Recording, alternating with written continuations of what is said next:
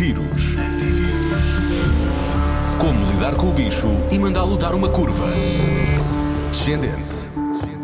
Responda a Ana Martins, a psicóloga clínica e neurocoach Ana Sofia Leal, do Instituto Silva Mind Portugal. E rir ajuda nesta situação? Ajuda, claro.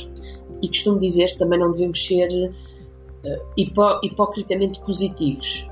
Quando falamos de rir como uma terapia, sim senhora, é, aceita-se, é perfeito e sabemos qual é o contexto desse riso.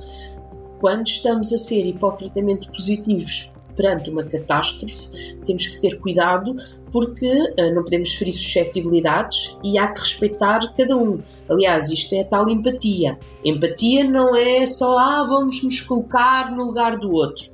Eu digo sempre isto várias vezes quando dou formação. Empatia é eu aceitar que a outra pessoa tem um sentimento diferente do meu.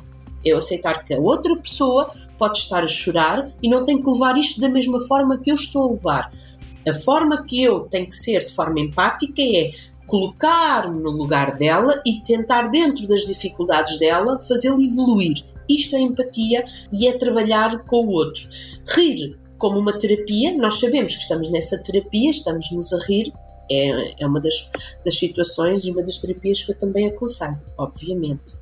Tem dúvidas? Tem dúvidas? A Rádio Comercial pergunta aos especialistas. Antivírus. Na Rádio Comercial.